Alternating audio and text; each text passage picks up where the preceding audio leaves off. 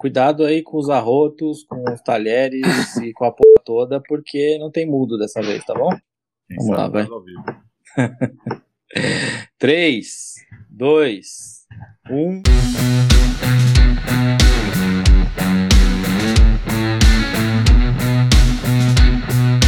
Bom dia, boa tarde, boa noite. Para você que está chegando agora, meu nome é está começando o Agência Dynasty, a agência mais fantástica para os seus negócios em Fantasy Football Ligas Dynasty. Olha que beleza. Agora estamos já na loucura semanal, onde você escutou o Rafik no fundo apertando o botão do notebook, onde você vai escutar as risadas espontâneas de todos, porque é uma gravação totalmente louca que vai ser gravada no dia, editada no dia e lançada no dia seguinte. E eu que não durma, mas é isso. Antes de mais nada, só lembrar a todos que esse podcast faz parte do Tailgate Zone, então não esqueça de seguir o Tailgate Zone nas redes sociais, que é Tailgate Zone no Instagram e no Facebook, e Tailgate Zone Underline BR no Twitter. E também temos um Twitter especial só para a Agência Dynasty, que é o Agência Underline Dynasty. E lá você terá João Maurício e Rafik respondendo as suas dúvidas durante a semana para é, melhorar a sua produtividade com o seu time e para você ser um general manager muito melhor que John Gruden. É isso aí. Seguindo agora, então, ao meu lado, nesse belíssimo programa, nessa noite de terça-feira. Boa noite, Luquiba. Como você vai? Fala, Cle, os outros convidados que ainda não foram anunciados. É, cara, eu tô bem, caí de paraquedas aqui, mas é, é sempre interessante falar de fantasy. E falar que você vai ser um manager melhor que John Gruden, o sarrafo tá lá embaixo, né? Não, há- não precisa de muito para isso, não. Acho que deveria falar, tipo, algum outro manager mais competente, né? Junto com a gente também. Boa tarde, Henriqueta. Boa tarde, não. Boa noite, Henriqueta. Tudo bem? Boa noite, chefinho querido. Sempre maravilhoso estar aqui com você e com o Luquiba e com o nosso quarto integrante que ainda não foi anunciado. Ah, foi sim, você falou que te ouvia ele batendo no teclado. Ah, todo mundo já sabe. Rafik também. E, chefinho, sabe o que eu percebi? Diga. Eu percebi que eu sou o Rolando Lero e você é o professor Raimundo. Por quê? Porque eu tô sempre te elogiando, ué. Ah, tá. Rolando Lero, excelentíssimo guru, magnânimo, Ai, supremo, meu Deus. Iluminai-me com vossa sapiência, e etc. Que bom, né? É isso. Terminou? Só isso, um comentário. Só Terminei. isso? Então, Só isso. beleza. E tá bom, juntando então essa mesa com a gente. Boa noite, Rafik. Tudo bem? Olá, meu povo, boa noite. É, para começar, é, eu vou discordar do Lucas para variar, né? Eu, eu acho que o sarrafo de Gruden é bem alto. Ele, como manager, no sentido do beisebol, daquele cara que decide em campo, ele é um excelente manager. Ele, ele, ele toma decisões em campo excelentes. O grande problema do Gruden é o lado general manager dele. É o lado de contratar, draftar, montar um time. Agora, dentro de campo, qual o outro manager que conseguiu enfrentar duas vezes igual para igual o Kansas City Chiefs ano passado? É, mas, voltando aqui ao, ao papo de fantasy, é semana 1, a partir de agora é semanal, e para começar o nosso podcast, não se desespere, não fique ansioso, não ache que o resultado da semana 1 vai sempre se repetir. Jogos ruins acontecem para todos. Às vezes cai de ser um jogo 1. E muitas vezes está cada vez mais acontecendo isso, porque as estrelas estão cada vez mais ficando de fora da pré-temporada e não treinando tanto na, na- antes, né, na off-season. É natural que chegue no jogo 1 sem ritmo de jogo. Então, se você tem o Aaron Jones, se você tem o Aaron Rodgers, se você tem os Davante calma, não se desespere. Claro, isso não serve para todos os casos. Mas se você estava esperando alguma coisa X e no jogo 1 foi exatamente o contrário, a grande probabilidade é que esse jogo seja o ponto fora da curva. É, eu já vou contra o Rafik também aí, porque assim, se desespere sim. Se o seu time for tão bosta quanto o Jacksonville Jaguars, se desespere, porque você vai perder as outras semanas também. É, mas, É. mas- mas- aí, aí é que, aquilo que eu falo. Eu, eu acabei de falar. Se a sua expectativa era uma e o resultado veio totalmente diferente na semana 1, calma. Agora, no caso do Jacksonville Jaguars, que já estava todo mundo achando que o Urban Meyer não ia dar boa coisa, bom, você já pode começar a ficar bem preocupado. Principalmente se o seu adversário é o Houston Texas e você tomou um baile do Houston Texas. Não, mas é, é, aí que eu falo que eu não concordo com você. Porque tem o torcedor dos Jaguars que tá muito confiante com esse time, entendeu? Então, assim, se desespere sim. é, aí, mas aí. Era porque aí. Não, vai assim, lá nada, Henriqueta. Eu vou te cortar mesmo. Já que tá todo mundo discordando, eu também discordo. Ô, Henriqueta, você não é o Rolando Lero, você é o seu Batista, tá? Ai, meu Deus do céu. Tá bom. Ah. Rafik, vamos Olha, lá. Não, vai. não, peraí, agora não, eu quero falar. Eu aceito, ah, tá eu aceito, bom. mas tem que ser o novo seu Batista, porque ele só usava Air Jordan. Era irado. Beleza, rapazes. Então vamos para um recap aí rapidinho dessa semana 1 do que aconteceu, porque temos nomes engraçados. Eu já vou jogar de cara para vocês aqui, porque para mim, Dibu Samuel com 31,90 pontos já foi uma baita de uma surpresa. Então, tivemos nomes para comentários aí, comentar aí, com certeza, Rafik, mas também temos nomes que é que entram exatamente nesse panicômetro aí que você contou, né, pra gente não se preocupar ainda.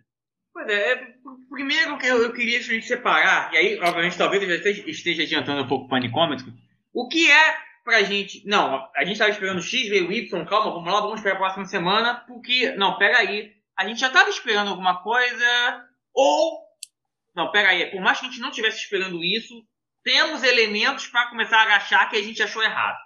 E aí eu vou dar alguns exemplos para vocês entenderem como a gente tem que pensar. Green Bay Packers. Depois que o Aaron Rodgers se comprometeu de voltar, todo mundo achava que o Green Bay Packers ia ser um grande ataque. Mais uma vez Aaron Jones ia explodir, Davante Adams explodir. E o que nós vimos foi um jogo... Deu tudo errado. Deu absolutamente tudo errado pro Green Bay. Aaron Rodgers, Aaron Jones, ninguém chegou nem a o melhor, o melhor atacante do Green Bay foi o Davante Adams com 10 pontos, de quando para quem tem liga PPR, né? Ponto de recepção. Se não, é só 5 também. O Green Bay foi horroroso, deu tudo errado. Mas estava enfrentando o New Orleans Saints, que tem um, um head coach fantástico, o Sam Page, que deu um nó tático no Green Bay. Provavelmente, semana que vem, o Green Bay vai voltar ao normal. Então, calma, gente. Vamos esperar um pouquinho. Mantenha seus, seus, seus jogadores de Green Bay como titulares, caso eles mereçam. Trate o Green Bay como você estava tratando o Green Bay até o sábado. Nenhum problema. Por outro lado, vou pegar o caso do Melvin Gordon. Nós já estávamos esperando que, desde a, do, do, do draft do Javonte Williams, que o Melvin Gordon ia perder um pouco de espaço à medida que o tempo fosse passando para o Javonte Williams. É, o João Maurício já estava dizendo que isso ia acontecer, mas eu e muita gente estava duvidando nós já vimos no jogo 1 o Melvin Gordon dividindo meio a meio os snaps com o Javante Williams. Aí é outra história. Nós temos um veterano em último ano de contrato, com um recém-draftado que foi draftado em posição alta no draft. Não há motivos para alguém achar que o Melvin Gordon vai melhorar a porcentagem dele de snaps, a não ser que o Javonte Williams comece a jogar muito mal, o que não aconteceu na semana 1. Então daí você já tem que modular. Opa, peraí, a queda do, do, do Melvin Gordon vai ser mais rápida do que todo mundo imaginava. Cuidado, se você for olhar os stats, você vai achar, nossa, que jogo maravilhoso do Melvin Gordon, né? porque teve uma corrida de 70 jardas para touchdown, ele estourou a, a linha defensiva e fez touchdown, mas isso não vai correr todo jogo. Por outro lado, e aí eu, nem o mar, nem tanto o mar, nem tanta terra, né? Aliás, nem tanto ao céu, nem tanta terra, né? Esse é o estado. Eu vou pegar o exemplo do Detroit Lions. Estava todo mundo achando que esse ataque do Detroit Lions ia ser uma meleca essa era, era o geral, nós chegamos a falar, inclusive, no Sport TZ sobre isso. E nós vimos. Tudo bem, ah, o 49ers deu pane no quarto quarto e o Lions quase empatou com dois touchdowns absurdos. Mas mesmo sem considerar esses dois touchdowns, você já viu um Lions chegando no quarto quarto com 17 pontos e um ataque que estava rodando. E o Lions estava enfrentando o 49ers, que tem uma das melhores defesas da NFL opa, pera aí, por mais que a gente achasse que o Lions ia ter um ataque ruim, ele jogou bem contra uma das melhores defesas da NFL. Claro, você não, do mesmo jeito que você não deve se desesperar, você também não deve ser ansioso. Você não vai dizer, não, esse ataque do Detroit é bom. Mas você precisa dizer assim, calma, vamos olhar os próximos jogos do Detroit, pode ser que esse ataque seja bom e eu esteja errado. É, tem um exemplo bom disso também que a gente estava conversando em off, né, Lukiba? Que eu estava comentando de uma. Mas aí não é, não é Liga Dynasty, né? Mas enfim, vale, acho que vale a comparação aí no quesito panicômetro. É, eu tenho o Cortland Sutton numa das ligas, e eu falei assim, nossa, ele contra Nova York fez só dois pontinhos. Será que vale a pena eu puxar um Christian Kirk que estava aqui na que tá aqui bobeando na, na free agency? Aí você falou assim, calma, Cle, calma, calma, que não é bem assim, né? É, é bem por aí, Cle. Tem casos que a gente sabe que tem que ter um pouquinho de paciência, como o Rafik bem disse, né? Que às vezes você não vai começar 100%, você começa um pouco devagar. Tem jogadores que são assim, outros que de repente já marca ponto alto, mas você já vai atrás dele no waiver e você quebra a cara. Então, assim, primeira semana de fantasy tem que ter muita paciência e não ser ansioso, como o Rafik bem lembrou. Porque normalmente se você vai atrás do cara que mais pontuou na primeira semana, às vezes você vai cometer um erro. Né? É, só para corrigir o, o Rafik, o, o Javonte Willis teve mais é, carregadas do que o Melvin Gordon. Não foi nem split, foi, o Melvin Gordon teve até menos. Carregadas o Javonte teve mais, mas snaps foi, foi pau pau, foi meio meio. Sim. É, e também para MSMI, é, eu nunca concordei que o Detroit Lions teria um ataque fraco. Pra, na minha visão, o ataque não era o problema de lá de Detroit. E eu ainda falei que eu achava que o Jared Goff era o quarterback deles, eles não iam atrás de quarterback e aparentemente ele está mostrando isso. Mas voltando para o que ele falou, tem vários jogadores que pontuaram bem né, é, essa semana que o pessoal já fica doido aí atrás. O Christian Kirk é um deles. É, por isso que eu falei para você ter um pouquinho de paciência, porque o ataque lá em Arizona tem muito, muito braço, tem muita bola ali para ser alimentada. Então, nem sempre ele vai ter um jogo de 70 jardas e dois touchdowns. Já o, o ele tem a possibilidade de ter uma temporada boa ainda mais, que a gente não sabe qual é a extensão da lesão do, do Júlio. Então, por isso que eu disse para você ter um pouquinho de paciência. Mas, é, para mim, acho que a surpresa, né, você falou do, do Dibu Samuel, para mim a surpresa maior foi o Gronk. A gente sempre espera né, a conexão Brady-Gronk funciona, mas eu não esperava que o Gronk teria oito né, alvos, peguei aos oito, né, e além disso, dois touchdowns. Então, isso para mim foi a maior surpresa pelo menos da, da, dessa primeira rodada, acho que foi aquele jogador que para mim estava embaixo do radar, que eu não imaginava que ia ter um impacto imediato, que a gente sabe que o Gronk é 880, né? E esse volume que ele teve, de repente mostra que talvez o Brady está mais confortável com ele agora lá em Tampa, uma temporada completa, já passando, né? E aí, quem sabe, vai voltar aos bons tempos de New England. Muito bom. E, Henriqueta, a gente está falando muito de de não se desesperar, não se desesperar.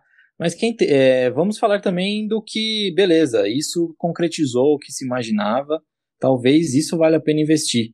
É, sei lá, é, a Mari Cooper, talvez, que foi um cara que a gente já conversou aqui. É, é tanto a Mari Cooper como o Sid Lamb, só que o Sid Lamb já tava com. Já tava, acho que mais no alto que o Mari Cooper, né? O Mari Cooper é o cara que a gente estava um pouco mais desanimado. Mas vale a pena investir. O ataque de Dallas rodou muito bem, o ataque aéreo. É, né, Tampa tirou completamente o Zeke do jogo. Não teve jogo corrido em Dallas e o Dak Prescott resolveu pelo alto. E a defesa de Tampa é boa, né? Então, méritos do Dak, do Cooper e do Lamb, acho que os dois valem muito. É, mas, assim, esses são caras que você tenta por troca, né? Você não vai achar eles livres em nenhuma liga. É, você falou de. Falando de surpresas, eu concordo com o, o Lucas quanto ao Gronk, porque o Gronk foi o Gronk do auge dele no Patriots. Faz sentido você pensar nisso, porque agora sim ele tá voltando ao ritmo, mas não deixa de ser surpreendente, né? É, outro que me surpreendeu no nível, e ele não vai estar disponível em nenhuma liga, foi o Darren Waller, que o, o Raiders basicamente só jogou bola pro Waller. Foram 19 alvos é, 19 passes na direção dele. Ele... Isso, isso é, inclusive, isso é insustentável pro resto da temporada, mas continue. Aí que tá. Vamos ver. É insustentável pro Raiders ter sucesso. Mas pro seu fantasy. Pode ser ótimo. Pois é. Se o Gruden resolver que esse é o caminho, o Darren Waller vai ser o Tyrande 1 do, do, do fantasy. Porque, por mais incrível que o Kelsey seja, o Mahomes e o Chiefs não forçam bola no Kelsey né? Se fizerem marcação dupla no Kelsey, tripla, eles vão jogar pro Tyreek Hill, vão jogar pro Michael Hartman, vão jogar para quem mais estiver lá. E o Kelsey pode ter um jogo fraco. é que, obviamente, o Chiefs tem 500 mil armas, então você não faz isso. Mas, enfim, o Darren Waller pode ser o Tyrant 1 do Fantasy. Eu acho muito possível. É, e você falou de desespero, né? É, não, é sempre cedo para se desesperar na semana 1, mas um jogador que me preocupa é o Mike Evans. E uhum. o Mike Evans teve uma boa é, temporada no passado com o Brady já. Ele começou devagar e acelerou. Foram 70 recepções e mil jardas, mais ou menos, na temporada. Só que foi uma temporada que tinha o Gronk voltando ainda, ou seja, era um meio Gronk, né? E meio Antônio Brown. E a gente viu os dois voando. O que, que a secundária de Dallas não é essas coisas, mas se você tem o Godwin no auge, o Gronk no auge de novo e o Antônio Brown conseguindo queimar cornerback ainda nos 32, 33 anos que ele tem, é, falta volume para o Mike Evans. E o Mike Evans vai sempre ser uma ótima presença na endzone. Tanto que ano passado ele teve acho que 13 touchdowns. Só que até para isso você tem o Gronk agora, né? Então é, não é culpa do Mike Evans, é só um risco. Ele pode cair mais ainda, ele pode virar um, terreno, um wide receiver 2 ou até 3. É, por essa quantidade absurda de alvos que existe em Tampa Bay. Bom, aproveitando a fala do Henrique, que falou no, no, no Ezekiel Elliott, é um jogador que eu queria, uh, eu queria destacar no panicômetro, vamos, vamos aqui já começar aqui a sessão de panicômetro.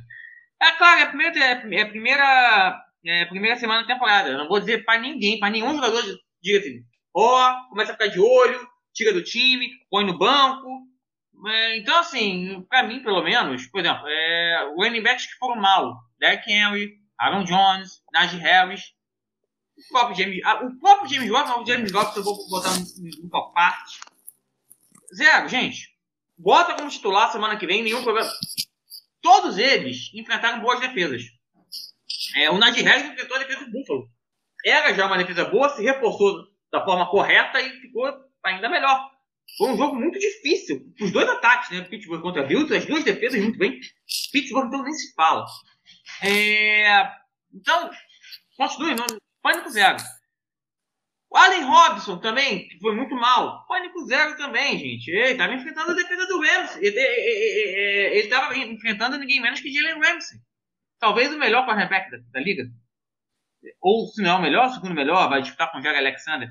Então, no próximo jogo vai, vai voltar ao normal. Jogadores que eu ficaria um pouquinho, uma coisa pouca preocupado. Tá? Tyler Boyd. Por quê? Claramente ele virou o terceiro wide receiver e ficou claro que o Joe Burrow vai, vai olhar especialmente para o Jamar Chase e o alvo 2 vai ser o T. Higgins. Como terceiro wide receiver, não deve sobrar tantos alvos assim para ele. Aí é uma coisa minha, tá, gente? Ezequiel Elliott. Eu nunca achei Ezequiel Elliott mas esse running back top 5 todo mundo acha. Eu já falo isso há um ou dois anos.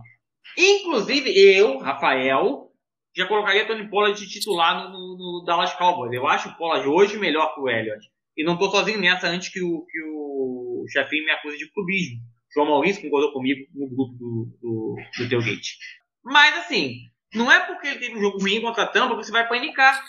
Mesmo eu que tenho minhas suspeitas com o Elliott, nós temos que ver que a defesa do Tampa é fantástica e ano passado anulou absolutamente todos os running backs que enfrentou. Todos. O único running back que teve, ah, foram até dois jogos, que é rival de divisão. É, dois jogos que ainda pontuou alguma coisa, que não foi nada espetacular, mas pontuou alguma coisa para não comprometer o seu time de fantasy, foi o Alvin Kamara. E mesmo assim, o Alvin Kamara conquistou isso no ar, um passe. Não foi correto. Então, obviamente, o Ezequiel foi zerado pela, pela excelente linha defensiva do Tampa Bay. Calma. Não, por mais que ele não seja mais aquele top 5, ele não é tão ruim como aquele jogo parece. E o James Robson eu também colocaria no grupo à parte, porque assim, ok, ele não vai ser tão ruim como foi no jogo, mas o time do Jacksonville como um todo deu para ficar com muito medo do que vai ser. E se esse time ficar correndo, se esse time ficou atrás o tempo inteiro do Houston Texans no placar, a gente pode pensar que ele vai ficar atrás o tempo inteiro de todo mundo. E quem fica muito atrás tem que passar muito, não sobra muita coisa para o running back.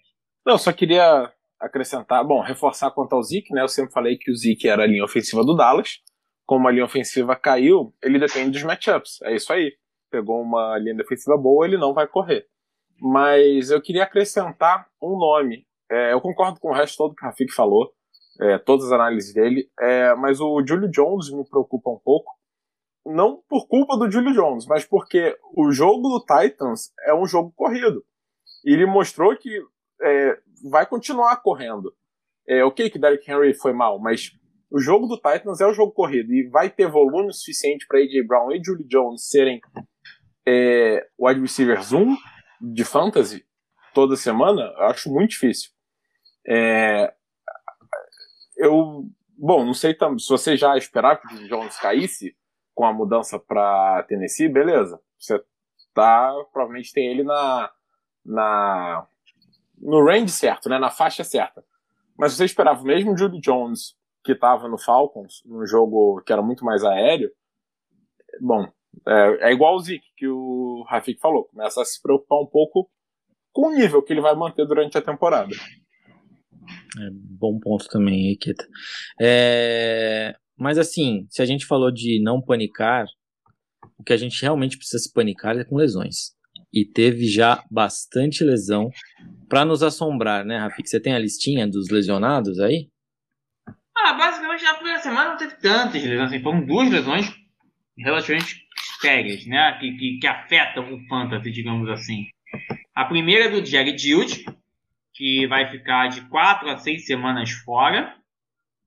É, e a segunda é do Raheem Mostert, que mal jogo para variar, né? Mais uma. Mostert é daqueles jogadores de vidro, né? Que não podem entrar 5 minutos que já se machucam, né? É, mal entrou, já se machucou, já saiu o diagnóstico, é fim de temporada, adeus Monsters. Elijah Mitchell vai vir por, por uma dica de alguém aí, por acaso? Com certeza. É, e é assim, eu vou fazer uma ressalva aqui.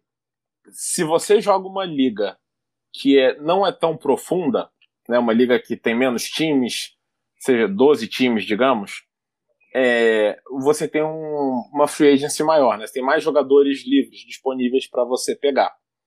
Então, não vai seco e gasta. Caso você use leilão na liga, ou seja, quem paga mais leva o jogador livre, não vai seco no Elijah Mitchell. Porque você vai ter ao longo da temporada jogadores livres valiosos. Você joga numa liga mais profunda, uma liga que tem pouca gente disponível, vai seco no Elijah Mitchell, porque é mais difícil de surgirem jogadores muito valiosos ao longo da temporada. É mais a tendência maior é que surjam no início da temporada, quando você não espera o que o 49ers fez, por exemplo, que foi deixar o Trey Sermon, que foi o primeiro running back que eles draftaram esse ano, é, inativo, e colocar o Elijah Mitchell como o backup do Raheem Mostert. É claro que semana que vem pode ser que o Trey Sermon seja ativado, acho que é muito provável até, com a perda do Mostert, e aí ele acabe virando titular. Mas, quando a sua liga é muito profunda e você tem poucas opções livres, você precisa arriscar, precisa ir seco no que pode render. E o Elijah Mitchell é esse caso. É, então, essa é a minha recomendação. E, bom, talvez quando você ouvir já tenha rodado os waivers e o Elijah Mitchell já esteja em algum time. Mas fica a recomendação de semana que vem ou para a próxima, caso é, isso ocorra, né?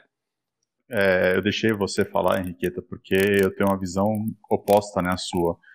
Eu não acho que é, nenhum running back do Niners é confiável pela temporada inteira. Né? Mesmo se o, o Monster não tivesse perdido, se machucado e perdido o resto da temporada. Porque lá a gente sabe que de repente aparece alguém, corre sem jardas, aí fica uma semana como titular, depois aparece outro, corre melhor. Então, assim, é, a gente viu esse carrossel em temporadas passadas, então não me surpreenderia se o, o, o Trey Sermon aparecesse, o próprio Jamichael Haste, ou até o, o, o, o Carrion Johnson, que eles acabaram de assinar pro, pro lista de o Practical Squad deles. Então, assim, é, eu não, não recomendaria o Elijah Mitchell agora, nesse sentido, por conta que é, nenhum running back do, do Niners me cheira confiante. E só para voltar num assunto que eu só queria dar uma, um pitaco, vocês falaram tanto do de Allen Robinson e Julio Jones, é, eu não acho que é, o, o, o panicômetro deles é, deveria existir, porque eu não espero nada deles. É, Allen Robinson, a gente sabe que é um baita wide receiver, mas enquanto o Andy Dalton tiver como quarterback, eu não espero muita coisa dele. E a gente sabe que ele deve ficar alguns jogos como né, quarterback. Então, para mim, aí é, a expectativa dele é baixa, por isso que não tem pânico. E o, Julio Jones, menos ainda. Porque a gente já, já sabia que o ataque do Titans é, não teria espaço para ele. Então ele está lá, só vai conseguir espaço se de repente tiver todo mundo muito bem marcado, e aí vai sobrar ele, o que eu acho difícil de acontecer, então só por isso. Eu já eu, eu tenho uma visão mais parecida com o Lucas. Eu, eu, eu fico parado espero todo mundo gastar o, o dinheiro deles no, no Elijah Mitchell, porque eu sempre falo aqui, tem, tem três backfields totalmente tóxicos que eu tento evitar ao máximo. Um deles é o do 49 Os outros dois é do Patriots e do Tampa Bay. É porque você, os técnicos são malucos e trocam de running back como trocam de roupa. É, você, e, e, de uma forma totalmente aleatória que você não consegue sequer tentar prever. E no 49 eu acho que é até pior, porque pelo, pelo menos no Patriots, pelo menos no, no, no, no eles ficam trocando entre os mesmos dois ou três nomes. No 49 do nada aparece um nome que o cara parece que ele tirou ali da lista de undrafts, que tava, sei lá, sendo caixa de supermercado até semana passada, ele acha e põe no, no campo e corre sem jardas. Então, acho que é desperdício de dinheiro o Elijah Mitchell, sinceramente, na minha opinião.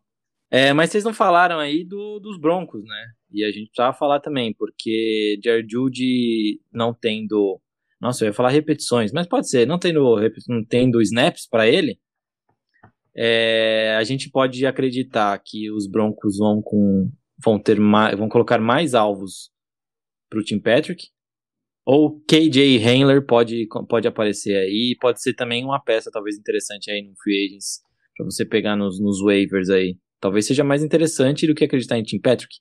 É um cara mais talentoso, pelo menos, né?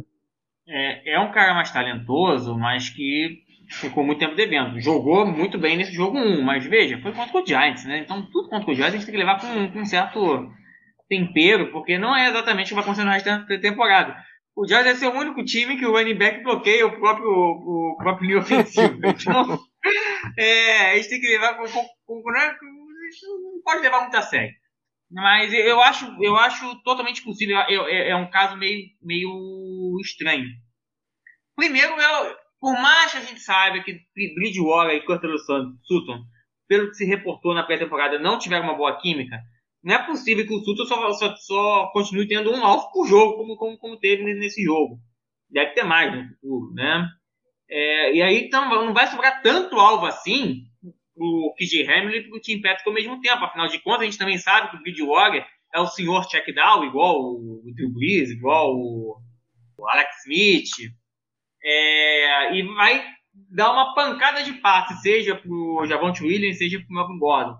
Não sei se vai sobrar tanto espaço assim, mas acho que talvez valha a pena um... Escolha um J.K. Hamilton ou um Tim Patrick. Eu, eu tô apostando no Tim Patrick, mas se você apostar no KJ Hamilton, é possível. Eu acho que não dá pra gente prever exatamente o que vai acontecer não. Vou gastar, sei lá, três ou quatro estalecas em, em um dos dois e apostar, vale a pena. Vai que. É isso, eu tô com o Rafik e a diferença é, o KJ Hamler ele é mais explosivo. O Tim Patrick ele é mais confiável. Aí você escolhe o que você prefere apostar pro seu time. Se você só quer ter aquele cara que vai receber quatro bolas por jogo e te dá de 5 a 10 pontos, é o Tim Patrick. É, você quer um cara que pode ter um, né, uma big play, mas pode também fazer zero pontos no jogo, é o KJ Hamler. É, mas eu acho que quem vai ganhar muito mais é o Cortland Sutton, que quase não jogou agora e tá voltando de lesão, né? Ele rompeu o ligamento do joelho, né? Esse o ano passado. Então, voltando devagar. É, e o Noah Fant, que já é, apareceu muito bem nesse jogo, mas assim, o Giants tem uma, uma fraqueza histórica contra Tyrants. É, vai lembrar que o Jason Witten, quando voltou da cabine de transmissão para jogar pelo Cowboys, destruiu o Giants. Então, assim, não é parâmetro. Só que sem o Jerry Judy vai sobrar bola também pro, pro, Noah Fant manter esse nível que ele teve agora, que foram oito passes, seis recepções, oh, oito alvos, seis recepções. E eu já discordo um pouquinho de vocês. É, eu não apostaria nada. Nem no, no Patrick, nem no Hamler. não, eu mas aí que... depende da, do que tem livre na free agency, né? Se não, não tem nada, sim, eles é. são válidos.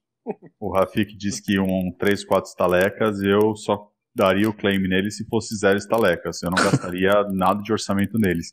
Porque eu vou da linha de que o ataque ali, a gente sabe que o, o Bridgewater não é muito de 30, 40 passes por jogo, então ali a gente está vendo que é desenhado mais para o Melvin Gordon e para o Javonte Williams ter um, um volume bom, e os alvos que sobram teria concentração no Jury, no Fant e um pouco no Sutton. Agora eu acho que vai concentrar mais no Fant e no Sutton, e vai sobrar pouquíssimo espaço para os outros. Então eu não apostaria nada. Eu só daria claim deles se fosse zero. É, e se você tivesse com gente machucada ainda, né? Exatamente. Se tivesse com necessidade. É, é, é, é, é bom complemento. Eu, eu, eu, eu gastaria eu acho que eu não expliquei direito, foi bom o Lucas falar que, que eu agora eu explico. Eu gastaria 3 ou 4 se você tiver problemas com seu banco de wide receivers. Se você já tem o wide receivers titulares ok e um ou dois reservas ok também para uma eventualidade de trocar, eu concordo com, com, com o Lucas. Não tem por que você gastar estaleca nesses dois até porque a lesão do Dilde não é tão séria assim e ele na semana 6 ou 7 já deve voltar. Aí, ó, que beleza. É isso. Só acrescentar que isso vale para qualquer pessoa que a gente fale para você pegar na free agency. Avalie sempre o seu banco, né? É sempre importante saber o que você tem antes de pegar qualquer, qualquer jogador. É, sempre é comparativo ao seu banco. Não, não acho que o, o, a grama do vizinho é mais verde, né? Perfeito. Excelente ponto do. do excelente ponto do. do... Estrelinha. Não, do Henrique. Eu, eu, eu falar o nome certo do, do Henrique. É, porque, por exemplo, na, no meu time na Sharkfish, meu time da, da Sharkfish, eu tô relativamente feliz com, com o rosto. Meu time é muito forte, eu tô com um banco bem ok. Inclusive, uma aposta minha parece que vai dar certo, que é o James White, né? Pelo menos para ser banco e continuar fazendo o que ele fez no jogo 1 tá muito bom. É, e os outros dois que conduziram mal são, são jogadores novatos, que são dois esportes que eu sei que eu não vou, não vou usar esse ano. Eu tô é, a fazendinha pro ano que vem. É, e eu decidi simplesmente não gastar nenhuma estaleca com ninguém na, na Sharkfish, justamente porque eu não quero me desfazer do meu banco. Eu acho que ninguém que está na, na, na waiver vale a pena em relação a qualquer um que está no meu banco. Então eu simplesmente Apesar de ter nomes interessantes, a gente vai comentar deles daqui, daqui a pouquinho. É, eu simplesmente decidi não, não gastar nada. Eu só vou é, gastar um, um, uma, uma estaleca com um quarterback, porque eu tinha o, o, meu reserva é o Brian, Brian Fitzpatrick, que também, a gente não falou aqui porque não deve, não, não muda grandes coisas em fantasy, mas o Fitzpatrick era o meu reserva e ele se machucou, tá, foda, tá, é, tá praticamente fora da temporada, né? Vai voltar na semana 10, eu acho. É... E aí eu tenho que pegar um quarterback reserva. Fora isso, mesmo tendo nomes interessantes, eu decidi não ir atrás de waiver, porque meu pouco tá bom. E ninguém vai, ser melhor. É, só para fechar, Clay, eu acho que por estratégia na semana 1, é, ao invés de você tentar gastar com aquele cara que é surpresa, eu iria investindo naqueles caras que o pessoal deu pânico e dropou. Eu acho que semana 1 o foco sempre é esse. Ou de repente um cara que é bom tem um jogo ruim, aí tem aquele dono que né, dá o pânico e dropa para pegar algum que surpreendeu. Aí eu acho que o foco é sempre nesses caras. Porque é aí que você consegue montar um time bom, que você vai no pânico dos outros. Porque se você vai naquela aposta, todo mundo vai na aposta. Você vai ter que gastar provavelmente um bom orçamento que você tem. Agora, se você faz o caminho inverso e naquele atrás que já decepcionou no primeiro jogo, de repente é aí que você consegue tirar o ouro aí do seu time. É, o Luquiba, você acabou matando o que eu ia falar, mas eu tô contigo. É isso aí. A gente, eu também não gastei nada e continuaria sem gastar nada. Ainda mais, o Rafik falou da, da Sharkfish aí, mas a Sharkfish é uma liga bem profunda. Então, é, é, difícil achar alguém mesmo lá. Eu não sei nem de quem que você tá falando aí, Rafik, mas se quiser abrir já, Quarterback tem também. bastante. Quarterback tem bastante. A única coisa que tem para ser é. Mas, assim, outros nomes interessantes? Olha, ah... eu, é, se eu não me engano, eu, eu, posso estar confundindo com a outra liga que eu tenho que eu também vi hoje, que também, não, quase todo mundo aqui joga, todo mundo deve saber que liga é. Mas eu lembro o Tim Patrick e o KJ Hamler são free agents na, na Sharkfish. É, não, e a Sharkfish, assim, é, é, o que a gente falou de uma liga mais profunda, mas tem bastante opção de quarterback se você quiser um cara para ser tampão. Tem o Jimmy Garoppolo, livro, por exemplo, que o próprio João Maurício falou no último episódio aqui do Agência Dynasty, que ele considera uma ótima opção para as primeiras semanas da temporada, porque pega defesas fracas.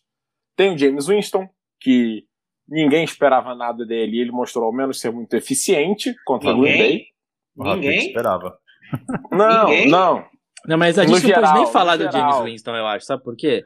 Porque assim, a gente, é, todo mundo tá falando, nossa, que jogo demais. Ele entregava isso também quando tava em Tampa. Mesmo Sim, ele- zoneando o jogo, ele entregava os seus 20 e poucos pontos. Sim, mas ali numa Sharkfish, que é uma liga profunda com 12 times, só que um banco imenso, ele tá disponível na Free Agency. Então ninguém esperava nada.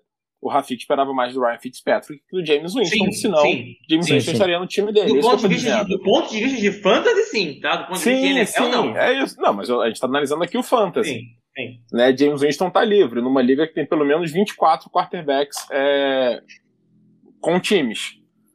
É, o Ted Bridgewater, o Jimmy Garoppolo e o Taylor Heineken. Foi muito bem no Washington Football Team quando ele precisou jogar no passado, né? E agora vai jogar de novo com a lesão do Fitzpatrick. Alguém falou em Can Newton vindo aí? Ah, não, não. acho não, muito não, difícil. não. Acho muito É. difícil. Acho que eles vão de Taylor Heineken mesmo, pelo menos até ele O decepcionar. treinador Caso Ron decepcione. Rivera, é o treinador do Can Newton. O problema do Cam Newton é a vacina. Ninguém vai querer um quarterback Verdade. titular sem Ah, vacina. sim, é verdade, é verdade. Ele já se declarou anti-vax total e É. isso vai afetar, pode dar o WO pro time. Então É ninguém vai verdade. arriscar. É verdade, é verdade. Bom, é, então já discutido aqui, aí já, já, já, inclusive tá entrando no papo já de dicas para pegar na waiver. Não sei se vai dar tempo de pegar na sua waiver da sua liga, porque esse podcast vai ao ar na quarta de manhã e de modo geral as waivers costumam ser cortadas na quarta de manhã. Mas se ainda der tempo, é, eu acho que para essa primeira semana eu queria destacar três nomes. Eu vou botar um quarto aí entre parênteses, porque o primeiro nome vai, vai, vai sua escolha. O primeiro nome é Tim Patrick barra KJ Hamler. É quem você achar que vai ser o principal beneficiário de Denver, como a gente já discutiu aqui. Eu não vou entrar, não vou entrar de novo nessa discussão, porque a gente já discutiu. Mas o Tim Patrick ou o KJ Hamler, quem você achar que vai ser. Eu vou ser sincero, não temos aqui como dizer vai ser X, vai ser Y, ou pode até ser nenhum dos dois, como o próprio Lucas soltou essa possibilidade. Claro, a segunda opção, a gente também já falou aqui, é o Elijah Mitchell, porque apesar de tudo, apesar do backfield do São Francisco ser uma confusão completa, o titular machucou e ele correu para 100 jardas e acreditamos que pelo menos umas três ou quatro semanas de uma produção interessante ele vai ter. Se você está desesperado por running back, talvez seja aí um cara para tapar um buraco por três, quatro semanas até você tentar respirar e achar uma, uma trade ou alguma outra coisa para resolver o seu time a mais longo prazo. E a terceira opção não vai ser em todas as ligas que ele vai estar disponível, especialmente em Dynasty. Eu acredito que em muitas ligas Dynasty ele tenha saído em draft de grupo. Mas é um jogador que ninguém estava dando nada, que eu já tinha alertado no último episódio da Agência Dynasty e que mostrou que tem muito mais ainda a dar. Kenneth Gainwell, running back do Philadelphia Eagles, que, pelo menos pelo jogo da primeira semana, já tirou o posto de reserva do Boston Scott. Né? O jogador que vai dividir o backfield com, com o Miles Sanders será o Kenneth Gainwell, pelo que nós vimos na semana 1. Acho que esses três nomes estão gritando. E um quarto nome, muito interessante, é, é o Tony Johnny Jr., que, vai, que é o substituto do Latavius Murray como re- running back reserva do Camaro. Estando em New Orleans, qualquer running back reserva vale a pena, porque do jeito que o time corre, o running back reserva sempre fica com alguma coisa. Olha, é, de todas as dicas que o Rafik deu, o Kenneth Gain eu, eu acho difícil alguém ter, então eu vou ficar com o que o Lukiba tinha destacado lá e o que é o que eu imagino. Fique esperto com quem a galera dropou. é isso. Henriqueta, Lukiba, vocês querem trazer algum outro nome que vocês viram? Eu tenho mais dois aqui. É, um deles, e assim, vamos lembrar, esses nomes que a gente tá falando, na maioria das vezes ele vai completar o seu time. Dificilmente ele vai fazer você ganhar a liga, vai virar uma super estrela, né? É, mas um deles é o KJ Osborne, que é o wide receiver do Minnesota Vikings, e ele teve 7 recepções, 76 jardas nesse jogo contra o Bengals. Não deve repetir. É, primeiro porque a defesa do Bengals é ruim, e segundo porque o Justin Jefferson foi pouco acionado. Porém, por que que vale a pena você pegar ele? O Vikings, nos dois últimos anos, 2019 e 2020, teve mais ou menos 700 jardas somadas de recepção de Kyle Rudolph e Irv Smith Jr. Kyle Rudolph foi pro Giants e Irv Smith Jr. se lesionou e vai perder a temporada. O Tyrant deles agora é o Tyler Conklin. Dificilmente o Tyler Conklin vai ter 700 jardas no ano. É mais fácil ele ter 200 do que 700. Para onde vão as jardas que estão sobrando? Pode ir mais pro Adam Thielen, pro Justin Jefferson? Pode. Mas dois alvos têm um limite de jardas, né? Só pode forçar até um certo ponto em só dois alvos. Então, eu acho que o wide receiver 3 de Minnesota pode ser um cara é, que produza aí 5 a 10 pontos por jogo, que é algo que é muito útil para você complementar o seu time no fantasy, principalmente quando começarem as, as bye weeks, né? E você perde jogadores pela semana. Então, o Cade Osborne, para mim, é interessante por isso. Aliás, já que você citou o Vikings, o Vikings teve um número que eu achei estranho. Vamos ver o resto dos jogos para ver se se mantém ou não. Dalvin Cook, apesar de vez ou outra receber seus passes, ele não é um, um running back que sempre se destacou por receber passes. Ele recebeu seis passes é, nessa semana, né? É. O Dalvin Cook é um número muito alto. Provavelmente esse, é, esse espaço do Dalvin Cook nos próximos jogos devem ir para outros alvos. O KG Osborne é uma possibilidade. Boa. É, eu, eu, pensei nisso também. E o, é engraçado, porque o Dalvin Cook ele foi muito utilizado em 2019. Mas nos outros anos, não. Foi o único ano que ele teve uma boa utilização de é, jogo aéreo. É uma média de mais ou menos 4 a 5 passes por jogo. E 4 a 5 alvos por jogo. É, e mesmo assim ainda é mais baixa do que os 7 que ele recebeu agora, né? Como você falou. Seis. Então, bom ponto. 6? Ah, bom. Então, bom ponto. É, sim, ainda tem esse espaço podem sobrar. É, o segundo nome, assim, não paga nada nele, não. Só se ele tiver livre e o seu banco tiver vazio. O Cordarrelle Patterson, o cara que há mais ou menos 37 anos a gente espera ele estourar na liga, né, desde que ele surgiu. Ele já tem aí acho que 30 ou 31 anos. E, bom, não estourou ainda. Mas ele tá no Falcons. Ele é um cara que já jogou de running back, wide receiver, tight end, retornador, é, gandula, garoto do Gatorade, torcedor, dançarino, enfim, faz de tudo. e o Falcons botou ele para fazer de tudo, de fato. Ele correu sete vezes, recebeu dois passes, é, retornou um kickoff, ele recuperou um fumble, só de quebra. É, não que isso pontue no fantasy. E assim, o titular do Falcons é o Mike Davis. O Mike Davis não é a solução de lugar nenhum. Ele é um corredor decente, mas não é a solução. E o Cordarrelle Patterson, ele tem elegibilidade agora como running back, que normalmente é uma posição que é fácil você ficar ali sem ninguém, né? Você sofrer com seus running backs. Vai que o Falcons acha um jeito de usar o Cordarrelle Patterson mais no jogo. Já tá sem o Julio Jones, então até o, o jogo aéreo tem um alvo a menos, embora tenha o Kyle Pitts agora lá. É, enfim, se ele estiver dando sopa e você tiver um lugar no banco, não custa. Pega ele e vai que ele ganha alguma coisa para você. Antes de passar pro Lucas, eu queria falar um nome que a gente esqueceu de falar das lesões. Uma lesão também importante para Fantasy que a gente esqueceu. Michael Gallup. Michael Gallup se machucou e tá fora da temporada no, no Dallas. Isso me traz para agora Primeiro, Michael Gallup se machucou no Dallas. Não acho que vai mudar grande coisa no, esquema do Dallas, porque o Gallup já é em terceiro wide receiver. Mas eu tô falando de um time que passa 400 jardas por jogo. Então o terceiro wide receiver recebe coisa pra caramba. Numa dessa, de novo, não gaste estalecas nele. Mas é um cara que ninguém vai lembrar, ninguém pode lembrar. E você pode conseguir levar, é, levar sem gastar nada.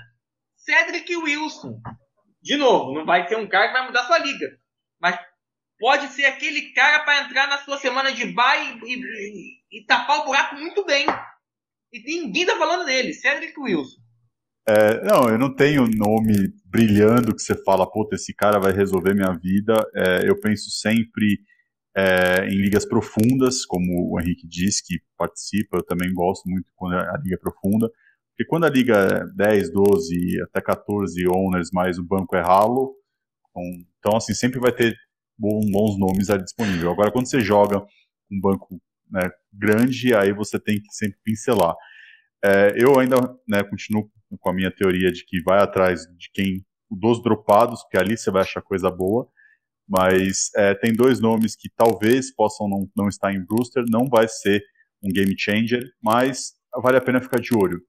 Um deles é o, o, Juan Johnson, do, do Saints, que é, não é o Tyrande principal, a gente sabe que o Troutman vai ter a, a maioridade dos snaps lá, só que é, o que me chamou a atenção é que ele teve, foi bem acionado na red zone. E isso é sempre importante quando você joga em liga profunda, porque é aquele cara que de repente pega um touchdown aqui, outro touchdown ali e resolve a tua semana. Então esse é o nome que inicialmente eu ficaria de olho. E outro também é Tyrande, também é nessa mesma linha de jogadores que não vão ter volumes grandes, que não vão né, ser um game changer, mas que vale a pena ficar de olho, que é o James, é, não sei falar o sobrenome dele, O'Shaughnessy, uma coisa assim. O é o do, se não me engano. Isso, obrigado. É do, do Jaguars, que é, ele teoricamente entrou como o Tyrande 2 né, de Jacksonville, só que o volume dele foi de, de Tyrande 1. E como a gente sabe que Jacksonville é uma zona, né, a gente não sabe quem confiar lá, de repente é um cara que vai ter uma temporada ok e que provavelmente ninguém olhou para ele. Né, ele teve, se não me engano, oito targets com seis recepções. Né, então eu acho que vale a pena ficar de olho nesses dois. São nomes baixos. Novamente, eu não gastaria também nada neles, né, como o Rafik diz, não gastaria as estalecas nele. Mas se você está numa liga profunda, provavelmente esses caras estão livres, vale a pena você ter eles no seu banco ali, que de repente eles podem te ajudar um pouquinho aí. Interessante, interessante. Paulinha, vamos pro compra e vende, vai. O pessoal já falou demais aqui, a Riqueta já ficou brava, não quer falar, então vai, chama a vinheta aí, vambora.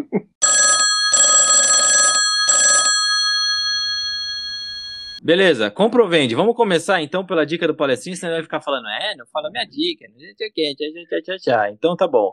É... Sacon Barkley, compra ou vende, Henriqueta? Vende, vende. Vende porque eu não confio na linha ofensiva do Giants, eu não sei se ele tem a mesma explosividade. Luquiba. Compro. Eu gosto desses caras que começam o ano assim, tem potencial e, e ninguém está acreditando que vai ser bom, então é hora de comprar agora. Porque sempre vai ter todo mundo querendo vender, então você vai conseguir pegar ele barato. Então, compra.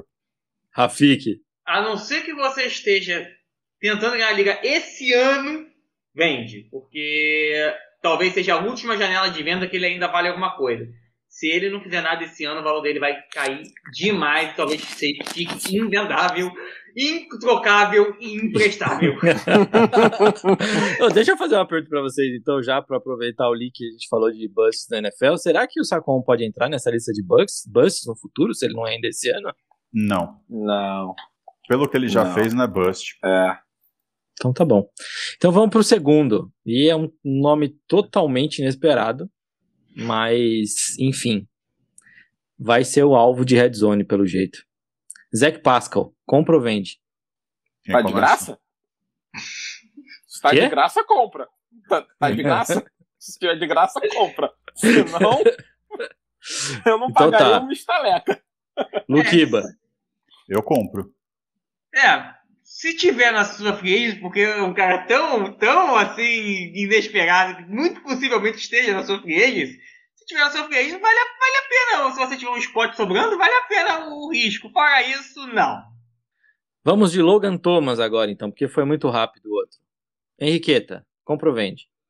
Compra. Compra porque o Kurt Samuel se lesionou, então ele é o segundo alvo lá em Washington.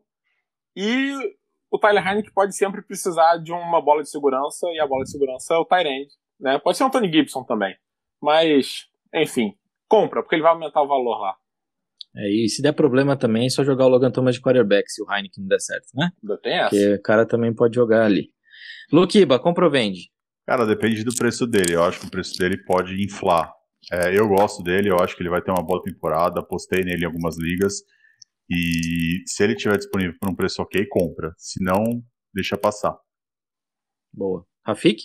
É, se eu tenho no time eu mantenho, mas eu não compro não. Eu não vendo, mas não compro, porque o preço dele tá meio inflado, eu acho que o preço e com isso tudo influa ainda mais o preço dele, eu acho que para tirar do outro time vai ter que gastar um, uma grana acima do, do que ele vale. Rapazes, é isso.